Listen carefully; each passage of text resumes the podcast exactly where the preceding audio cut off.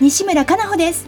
ここからのお時間は妊活ラジオ先端医療の気になるあれこれをお届けします。最近妊活という言葉をよく耳にしませんか？妊娠の妊活動の活。一言で言えば文字通り妊娠するための活動という意味があります。まさに妊活中のあなたに届けていく20分間です。この番組ではゲストをお迎えしテーマに沿って不妊治療の最先端技術をご紹介していきます。お話を進めていただくのはスペイン発の不妊治療を専門とした遺伝子検査会社アイジェノミクスジャパンの技術責任者で工学博士のトシさんです。トシさんよろしくお願いいたします。よろしくお願いします。え今日はスタジオにですね、えー、武蔵境岩本婦人科クリニックから、えー、岩本先生に来ていただいてます。先生よろしくお願いいたします。よろしくお願いします。今日のテーマはエラーの検査の使い方についてですねお話を進めていきたいと思います。はい、はい。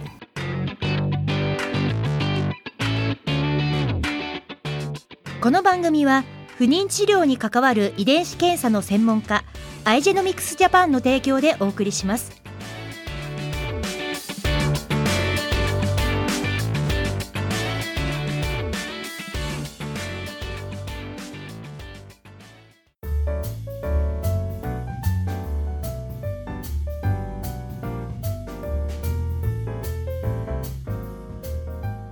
妊活ラジオ先端医療の気になるあれこれ。今日はスタジオに武蔵境岩本婦人科クリニックの岩本秀樹先生にお越しいただいております。岩本先生よろしくお願いいたします。よろしくお願いします、はい。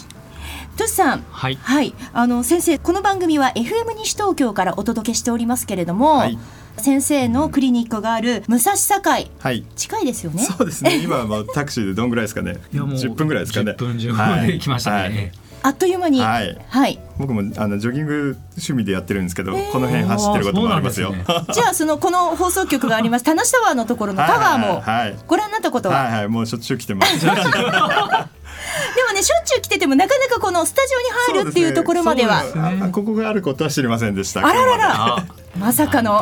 いつも 走ってらっしゃる近くということで、北斗科学館も何度か来たことあるんですけどね。はい、そんな、えー、西東京スカイタワーのお膝元であります、はい、FM 西東京から今日もお届けしてまいります。はい。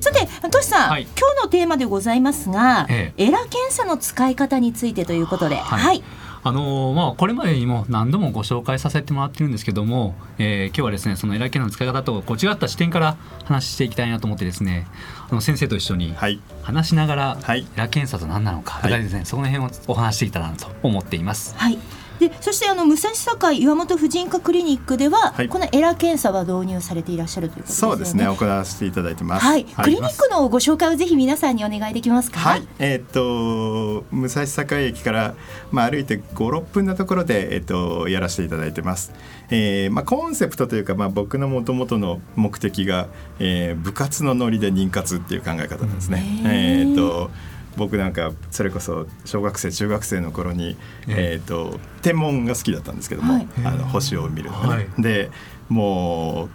うそれこそまあ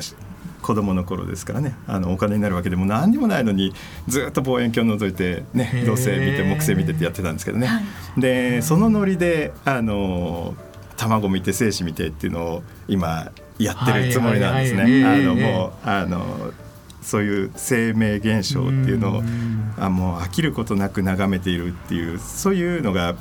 きででしてですね。でえっとまあ今もう医者になってからもだいぶ年月が経ってまあ世間一般で言われると、まあ、ベテランとかっていう領域に入ってくると思うんですけども。はい。まだいろいろ気づかされることがいっぱいあってですね。でそれこそ今回ねあの今日のテーマであるそのエラーも、はい、あのうちのクリニックに導入し始めてからそこで初めてああやっぱこういうことが起きてたんだっていうふうにちょっと気がつかされることがあったんでまあちょっとそんなことについてちょっとお話できればなと思ってます。はい。ありがとうございます。で先生このまずこのエラ検査っていう言葉、はい、エラ、はい、イラっていう、はい。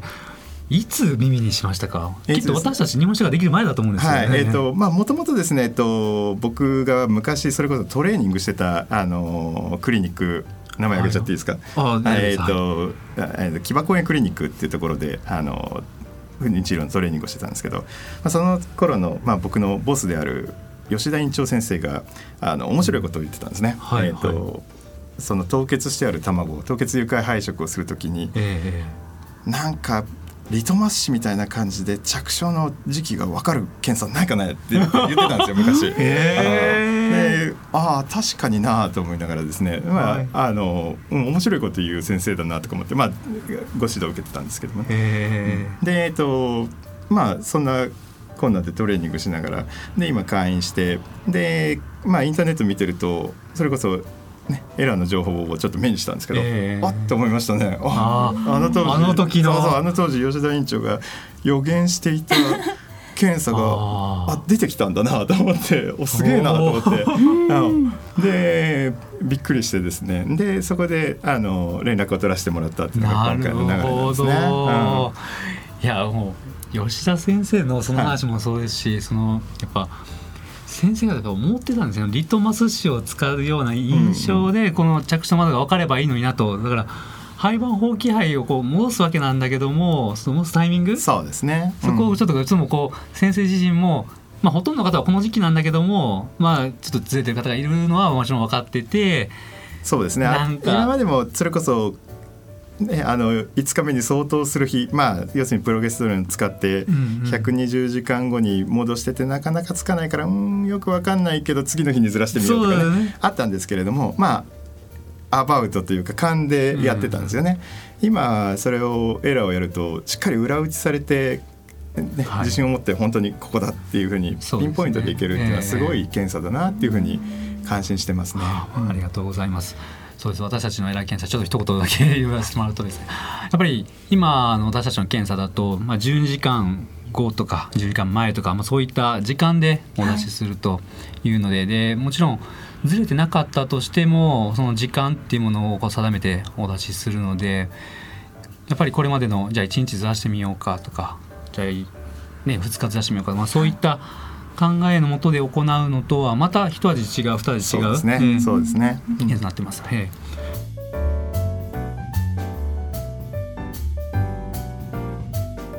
妊活ラジオ先端医療の気になるあれこれ引き続きスタジオには武蔵境岩本婦人科クリニックの岩本秀樹先生にお越しいただいております。さてエラ検査をテーマに今日はお話を進めてまいりますが引き続きとしさん、はい、うん。そうですね。先生にちょっとお聞きしたい点はですね、はい、先生がこのエラ検査を患者様にですね、はい、こうご提案するタイミングであったりとか、はいまあ、その逆もあるかと思うんですけども、はい、えーと、うん、うちのクリニックのというか僕の診療方針としてですね、えーと、患者さん自ら考え選んでもらうっていう、うん、あの、方針をとってるんですね。まあ、もう純粋なオーダーメイド方式。要するに患者さんがオーダーをしてくれて僕がメイドをするっていう方式をとってます。なんで基本的に実は僕は患者さんの診療方針っていうのを決めないようにしてるんですね。で、逆に言うと僕の仕事はこういうのがあるんだよこういう検査があるんだよっていう情報提供を行うっていうのが、あの僕の仕事だというふうに思ってるんですね。なんで実はあのうちのクリニックでは凍結の卵ができた人には全員このエラーっていう検査があるんですよっていうのはご紹介しています。うん、ただじゃあ全員が全員いきなりそのエラーを使う、うん、まあ今それこそパーソナライズ ET ですかね。そうですね。その目的でやればいいのかっていうとまずおそらくそこまでのエビデンスは今のところないのかなっていうふうに思ってますし。でも一方ですごい超貴重廃盤法がやっと1個できたっていう人が初めて戻すっていう時には調べてから戻してもいいんじゃないかなと思いますし。でも検査自体が確かに1回の周期がかかってしまって時間をロスするタイムロスになるってい。うのもあるんで。じゃあそれを患者さんたちが自分たちで消化してもらってやった方がいいのかやらない方がいいのかどのタイミングでやればいいのかっていうのは自分の治療の組み立ての中でもうパズルのようにはめ込んでもらうような形で納得いく方法でやってもらいたいっていう目的でなるほど。皆さん。に提案してます僕先生のあのクリニックにこう初めて訪問した時にですね、はい、覚えてるのが壁にですねいやいろいろ本当に情報提供すごいんです。よ。いいろんなことが書かれてます、はい、で問題形式が書かれたりとかこういったのがありますよこういったのパーセンテージはこうですよとかいろいろこう情報が満載なんです。そうですね。あれはやっぱ患者さんたちは見てらしてるんですよねきっとね。そのために置いてらっしゃる。そうですね、えっと、いろんな方法で情報提供できればなっていうふうに思ってまして、まあ、ホームページも使い、まあ、クリニック内のポスターも使い、うん、えー、っとそれこそ動画を使ったりとかまあツイッターも使ってるんですけど、ね、そうなんですよ。あのこのスタジオにお入りになったらすぐツイートをされてらっしゃって 私がボケっとしている。写真を速攻先生がツイートされててそれがまたねあのホームページの方にもツイッターのリンクが貼られていて画像がポンと載ってる。早かったですね。入って3秒とかでしたすごく早くてびっくりしたんですけど。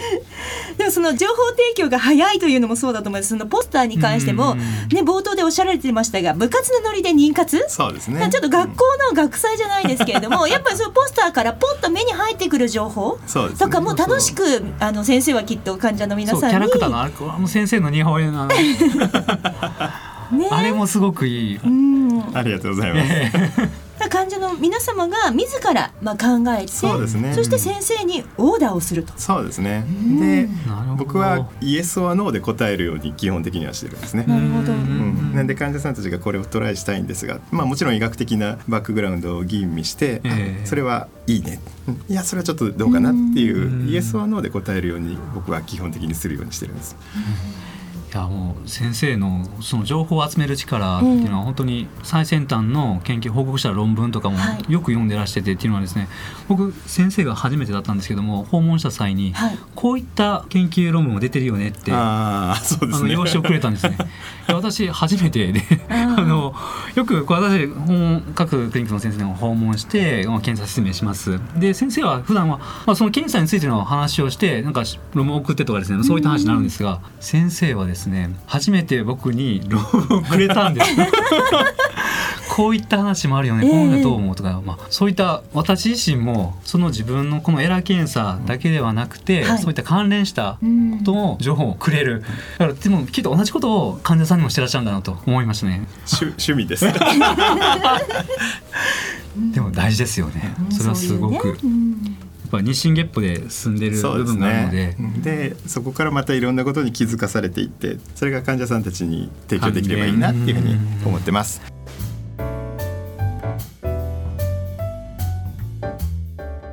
先生あの私今回先生にですねお話しいただいた、はい、きたかったのはその、まあ、エラ検査の使い方の時にですね、はい、私たちまだエラ検査こうほとんどのクリニック様では着床窓を見つけた後にですね、はい、卵を戻す時に、その卵っていうのはですね着床する本当直前の卵をこう移植してもらうのがほとんどだと思うんですけども、でも先生のところでは初期肺といって。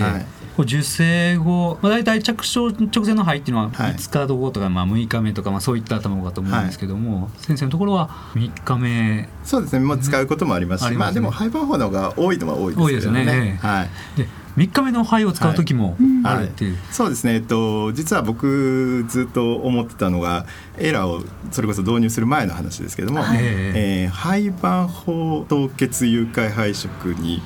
したからこそ妊娠しなくなった患者さんっているんじゃないかっていうのが僕の発想なんですね。それこそあの、まあ、今はそれでエラーが分かっていましたからここで戻せば患者さんには合ってるっていうそのはい、その患者さんがあのウィンドウが開いてる場所っていうのが分かるようになりましたからいいんですけども、えー、それが分かる前まではずっと確率的に皆さん廃盤法は、まあ、デイ5要するに5日目相当のところに必ず卵を戻すってことをやっていました。で、まあ、今やってしまってそのデイ5に戻すっていうのはまあ間違間違ってるとは言いませんけどもちょっとずれてる人がいるっていうのはもう分かってるんですけども、はい、そうすると結局廃盤法凍結しましたその5日目に確率的に戻してますよっていうふうになるとウィンドウがずれてる人はもうあの外れちゃうっていうふうな感じになっちゃうわけですね。っていうような感じです。でエラー検査を導入してから気づかされたのが、はい、面白いことがありましてですね、えーと、初期肺移植だと妊娠するんだけど、うん、肺盤法だと妊娠しないっていう患者さんっているんですね。うん、で今までも経験上この人肺盤法だと全然くっつかないなでも初期肺でくっついたことあるのになっていうのをずっと疑問に思ってたんですね。で結局そのそうそうなんですよね。えっ、ー、と実際にその体外受精で見ていると廃盤法って5日目になるとは限らないんですね。うん、そうそうです。ね。6日目に廃盤法になったり7日目に廃盤法になったりっていうふうに廃盤法になる時間っていうのはその卵卵の個性によってずれてるわけですね。えー、で、えーと、それもおそらくお腹の中でも同じ現象が起きている。お腹の中でも早く育つ卵もあれば遅く育つ卵もあるっていうような感じで結局その廃盤法に到達する時間っていうのはずれてるっていうふうな感じですね。でアットランダムにそういうふうに例えば5日目に廃盤法になりました6日目に廃盤法になりました7日目に廃盤法になりましたお腹の中で起きてる。でそのお母さんが6日目のところがちょうど着床の窓が開いていると5日目廃盤法はつかない。6日目廃盤法はつく。7日目廃盤法はつかない、うん、なんで、えーと、お腹の中ではそのたまたま6日目に廃盤法になった卵がつくんですね、うん、ところが、えーと、それを全部廃盤法凍結して、えーと、その凍結した卵をその本当は窓が開いてない5日目に確率的に戻してるとつかなくなってしまう、うん、っていうことに気がつきました。あだから初期肺でくっついてたのに廃盤法凍結して5日目に戻すとくっつかなくなる人っているんだなっていうのになるほどあ着床の窓っていうのはうまくできてるなと。うん、で結局だからお腹の中でアットランダムにそれこそ7日目廃盤法になった卵だけをつけるお母さんとかねいるんですよね。あそう絶対起こってるはずですね。うん、なるほどああ面白い生命現象だなと思って。うん、確かに。えーでさらにその発想あれしていくとですね、えー、とこれもこれもう僕の完全想像なんですけど過去のデータから言うと男の子の肺っていうのは比較的早く肺がやっぱ早いんですか、うん、それちょっと昔聞いたことはあったんで女の子の肺は遅くなることがあるっていう論文を読んだことがあるんですね。で女の子ばっかり産むお母さんとかっているじゃないですか。いますいますいます。着床の窓が後ろにずれてるかもしれない。いやこれちょっと。すごい面白い生命現象だなと。うん、単なる二分の一の確率じゃないのかもしれないな、えー。うん、ありがとうございます。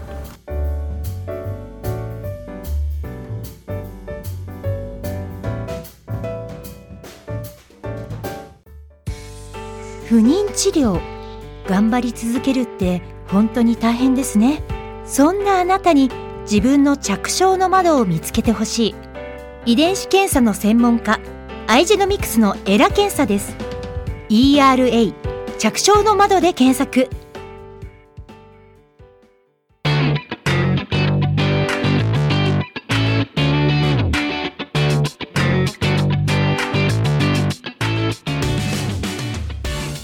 さてお時間となりました。今日は武蔵境岩本婦人科クリニックの岩本秀樹先生をお招きしアイジェノミクスジャパンの技術責任者トシさんと一緒にお届けしてまいりました。次回もなんですが岩本先生と一緒にお話を進めていきたいと思っております。さらに先生来週は5月5日の放送でございまして、はい、ちょうどゴールデンウィーク期間中でございますので、はいはい。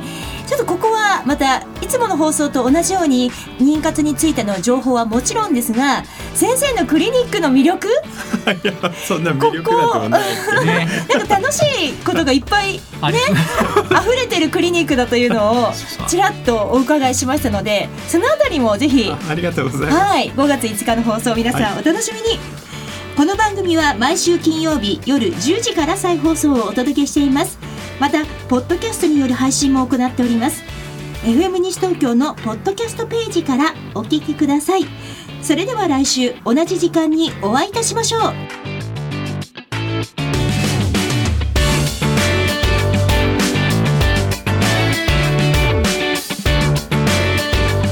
この番組は不妊治療に関わる遺伝子検査の専門家アイジェノミクスジャパンの提供でお送りしました。